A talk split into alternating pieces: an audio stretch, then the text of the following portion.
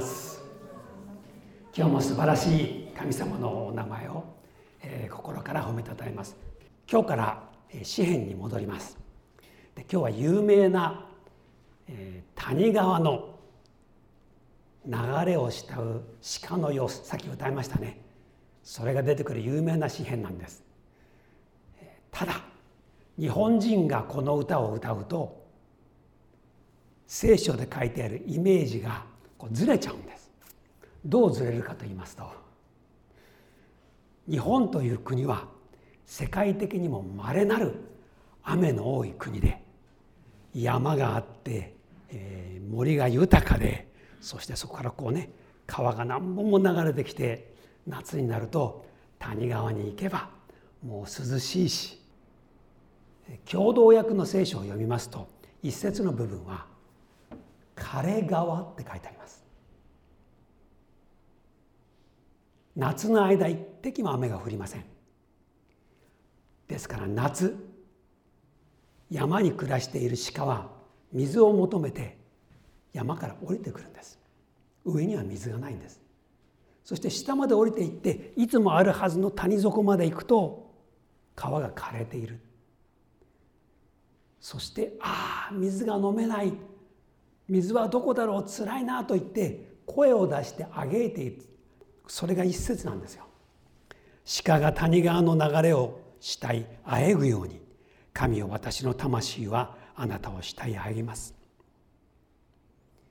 この詩篇の前半は乾きというのがテーマになっています。水がなくて喉が渇くのと合わせて我々の魂が乾いているその渇きを神様どうぞ潤してくださいというのがこの前半なんです。我が魂よなぜお前はうなだれているのか、えっと、今日がっかりしている人いますか？今日の詩篇はそういう人のための詩篇です。えーと、じゃあちょっと聞いてみましょうかね。アンケート調査。今まで、えー、鬱になってもうしばらくこう学校も行けない、え、仕事もできないなんてそういう時期があった人います。鬱だった人。はいありがとうございます、えー、そこまではいかないんだけどもう外に出たくないなと言って引きこもっていた時期がある人どのくらいいます？はいありがとうございます。で私もあるんです。気持ちが落ちていてすごい元気のない時期があったんです。で私も時折いろんなことを経験してますのでうつの人の気持ちよくわかります。でこの42編は明らかにうつ状態なんです。でうつであるっていうのは何の恥ずかしいことありません。一生に何度かあります。五節。我が魂よなぜお前はうなだれているのか。私のうちで思い乱れているのか。神を待ち望め。私はなおも神を褒めたたえる。三顔の救いを。これが繰り返されているっていうのは本当にひどいうつ状態。そして自分に言い聞かせないと立ち上がれない。そういう状態なんですよね。でその様子が前半では渇きとして語られます。霊的な渇き。2節。私の魂は神を生ける神を求めて乾いています。信仰を持っているのに信仰上の渇きを感じる時もあります。マザー・テレサは長い間霊的な暗黒の中にいたということを後で告白しています。Come be my light っていう本があるんですけれどもマザー・テレサの心の暗闇というのがその本に赤裸々に語られていて、まあ、随分びっくりするような本出しました。表の活動とその人の心の上乾きっていうのは別な問題なんです。もしかしたらあなたに魂の渇きがあるかもしれない。それは活動がうまくいっても満たされるものじゃない。健康になっても満たされるものじゃない。神様にしか満たしていただけない霊の渇きっていうのがあるんです。でこれももしかしたら、えー、我々信仰者には必要なことなのかもしれません。自分がちょっと違う方向に行ってしまっている時にそういうものを感じる場合もある。あるいは御心の真ん中を進んでいても乾いてしまう場合もある。ハドソン・テイラーの伝記を読んでびっくりするのはやはり彼の伝道の初期中国にいた頃に霊的な渇きを経験しているっていうのはそれも彼が書いています。自分は信仰が弱いからそういう渇きを感じるのかな。違うんです。そうじゃない。しっかりした信仰者もそういうところを通ることが人生には何度もあります。むしろその時に神様を求めて神様の素晴らしさを深く知るきっかけになる場合があるのでそれを軽んじてはいけないんです。そう。霊的に一番暗い時はむしろ神様の深い愛を気が付くきっかけになります。いつになれば私は行って神の見舞いに出られるのでしょう？神様と語りながら自分は神の前に出ていないと感じる場合もある。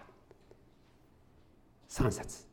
昼も夜も私の涙が私の食べ物でした。霊的な渇きのゆえに涙が出てくるというほど深刻だったんです。お前の神はどこにいるのかと人が絶えず私に言う間に。自分が置かれている状況が悲惨な場合に神を信じていない人が私を責める場合がある。クリスチャンなのに落ち込んでるのかい？かわいそうにね。あなたの神はどこに行ったんだい？と責められる。あざけられる。そういう経験をする場合もあります。ただでさえ落ち込んでいるのにそういう言葉をもっと心に響きます。傷口に塩を塗られるような感じがします。4節。私は自分の内で思い起こし私の魂を注ぎ出しています。私が祭りを祝う時群衆と共に喜びと感謝の声を上げてあの群れと一緒に神の家へとゆっくりと歩んでいったことなど。思い出したんです。自分のうちで思い起こしと書いてあります。霊的に低いところになった時に思い起こすというのは私たちを助ける大事な方法になります。よく言いますよね。過去というのは変えられない。そうです。失敗も変えられない。そうなんです。過去は変えられないんです。でも同時に思い出してほしいことがある。それは過去にあなたが経験した霊的に高められた状況は嘘じゃなかったってことです。過去は消せません。過去に経験した神様との素晴らしい経験というのは消すことができないほど素晴らしい宝なんです。だから霊的に落ち込んだ時には祝福された時を思い起こすというのは必ず役に立ちます。あなたの霊的な写真のアルバムを見返してください。たくさんの人と人と一緒にね大声で賛美して涙流して神様ハレルヤあなたは素晴らしい方ですと叫んでいたのは嘘じゃないんです。あなたの経験したあの恵みは本当だったんです。その場面を思い出してください。この詩人はその時を思い起こしてエルサレムの神殿に登っていくあの宗教的な祭りの時の喜び。みんなで笑顔で道中歌いながら詩篇を歌いながら登った日のことを思い出して「はあよかったな」これはね若い人で言うならばあのバイブルキャンプよかったね。もうあそこでみんな泣いちゃったよね。もう夜遅くまで賛美したよね。みんなの証を聞いて心励まされたよね。それは一過性のものじゃないんです。本当のことだったんです。あそこで出会った神様は本物です。あなたも思い起こしてください。元気のない時は。デボーションノート持ってたらそれ開いて読んでください。今日も私はこうあの今年1月からのこう思い出してこう読みながら「おお随分寒かったな」と「随分寒い寒い」って書いてあるって。そこばっかり目にいっちゃって「寒い寒い」って言ってるんですよ。それだけじゃなくてこんな恵みがあったって書いてあって随分心配していたことが書いてあったんだけど今見るとああ叶えられてる。この時の心配何だったんだろうと思ったりします。4節にあるように私は自分のうちで思い起こしこれはとても大事なことです。思い起こしてください。弱ってる時は。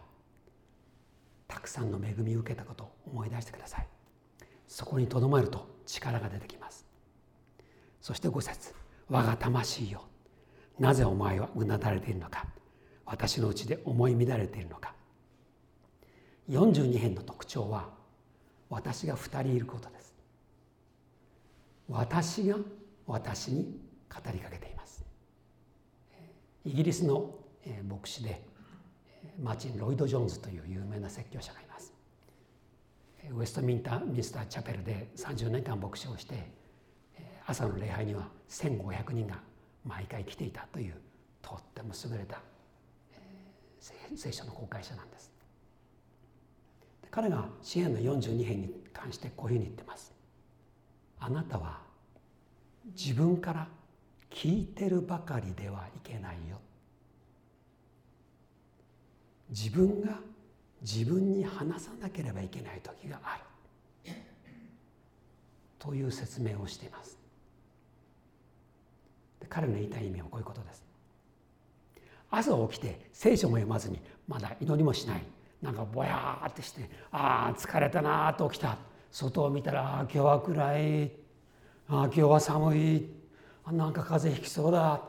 あ見ると嫌な人がいる。寝ぼけたままのネガティブな自分のままでこう動き始めてそのネガティブな自分が自分に言う自然にこう言っちゃっていることを自分が聞いているとロイド・ジョーンズは言うんです。それをずっと聞き続けちゃダメだよって言うんです。ちょっとあなたの元気ないあるいはあまり良くない状態のあなたの心を思い出してください。どんなセリフを言ってます？否定的な自分。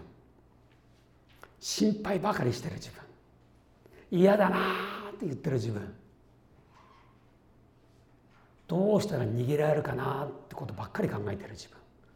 そういう自分がこうただただ垂れ流しているようなネガティブな言葉をずっと聞いているとあなたはそういう人になります。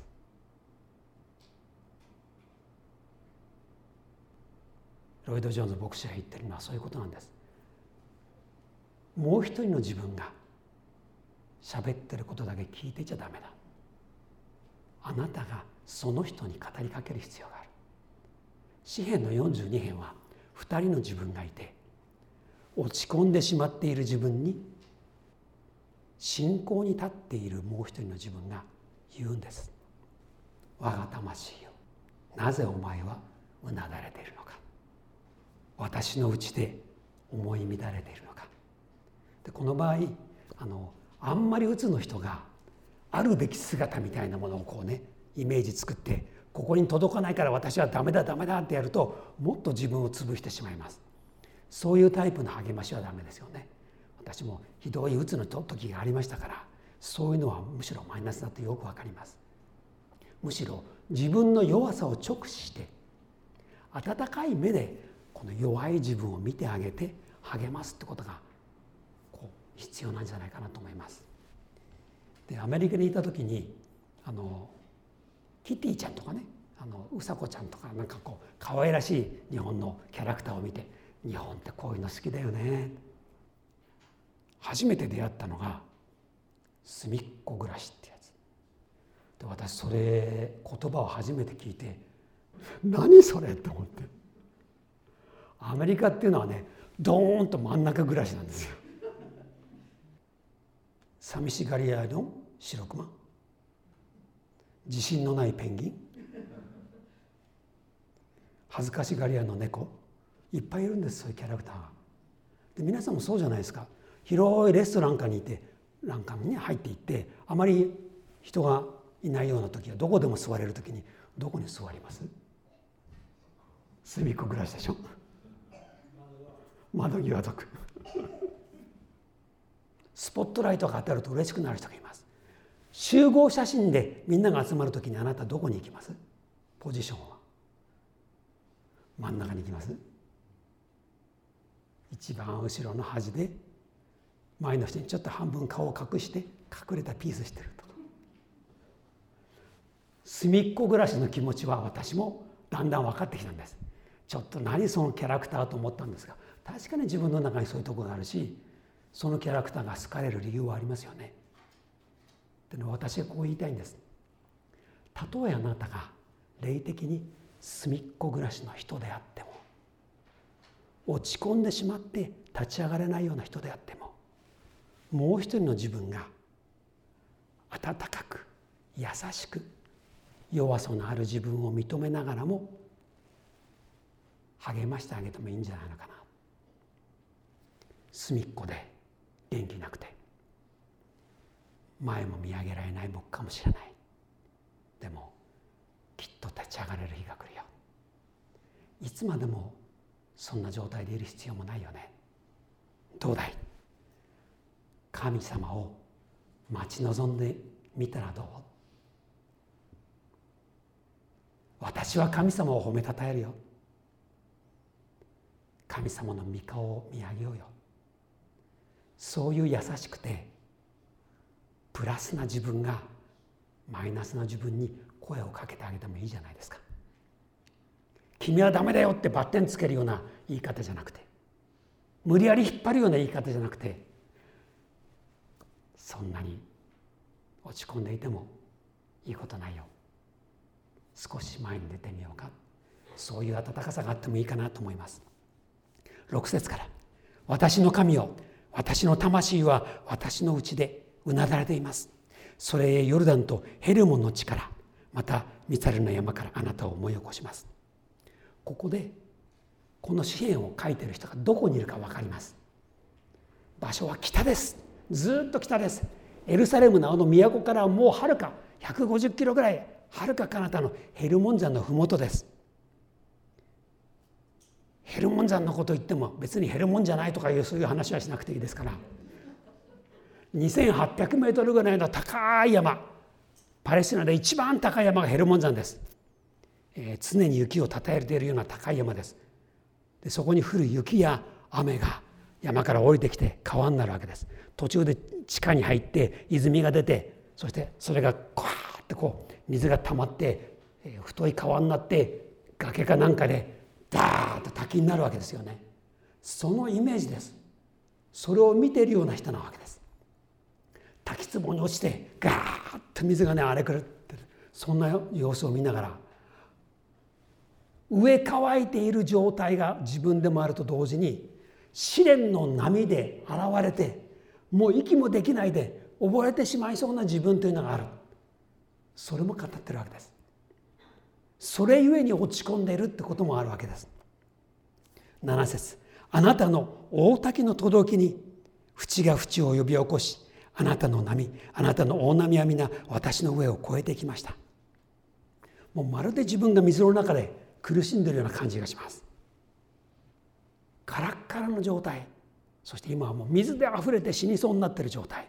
両方大変なんです。あなたが忙しすぎて潰れそうになっていたとしたら思い切って休み取りましょうね。自分を救う方法です。そういうために有給休暇があると思います。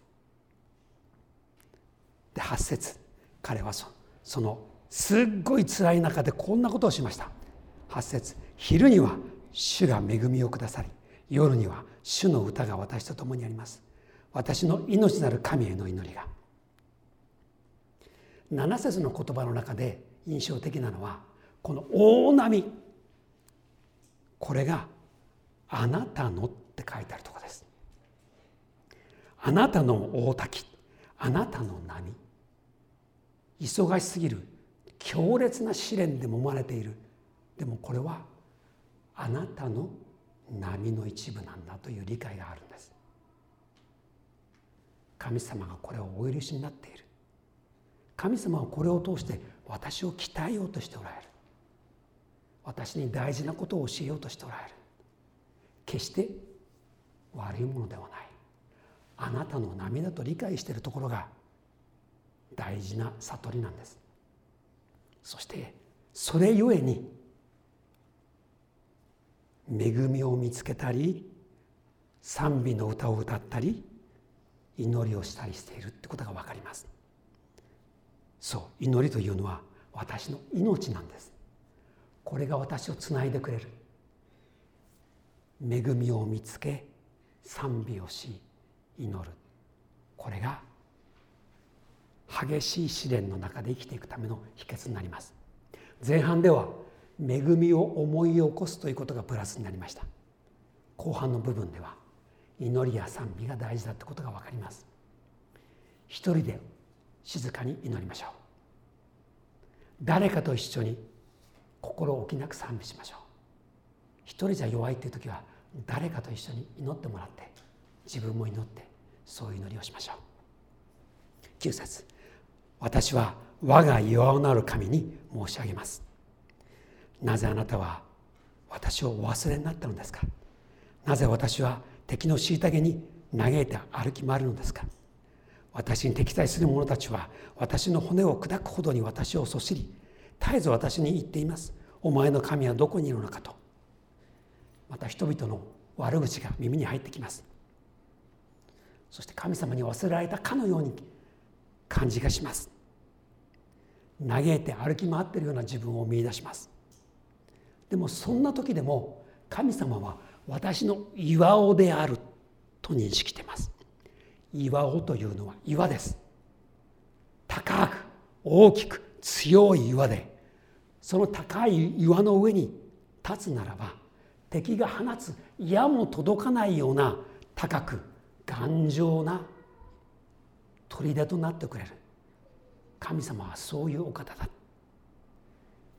この詩篇の特徴は弱い自分隅っこ暮らしみたいな自分というのがありながらも神様の素晴らしさを決して忘れない自分がいるっていうこと。この2つが常に一緒に書かれているんです。そうじゃないですか。我々の心って落ち込んでいても聖書は真理だって分かってるんです。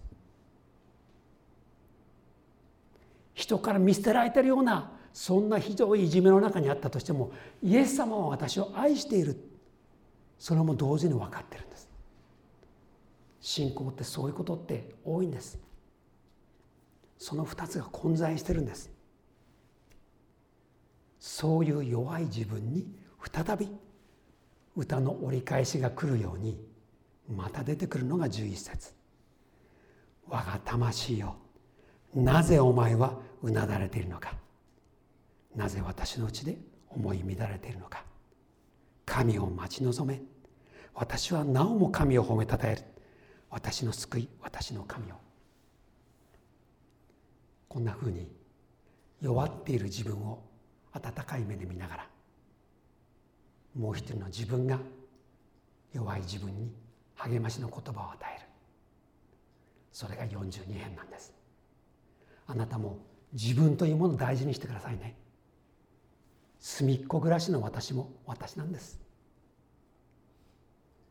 弱り果てている私も私なんです。祈れませんと言って祈っているなんだか矛盾な私も私なんです。今言いましたよね。祈れません。神様ひどいじゃないですか。祈れませんって。これ祈りでしょ。それだって大事な祈りです。そうやって神様にしっかりつながっていって。いつの間にか愛されていることが分かって。気が付いたら強くされていることが分かって。そしてはっと気が付いたらいろんな問題が解決していることが分かって自分が聖堂の弓も引けるような信仰の勇者に変えられているってことも気が付くんです。そんなふうにして日々に試練を通して我々は鍛えられていくんです。そしてあなたこそ私の主。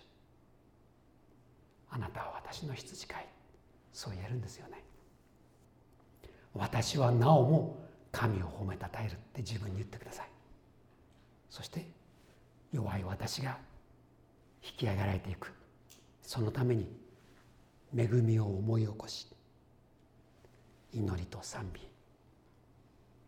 主を見上げることを大事にしましょう。そんなふうにして一緒に立ち上がっていこうじゃないですか。お祈りします。あなたの言葉でしばらく祈ってください。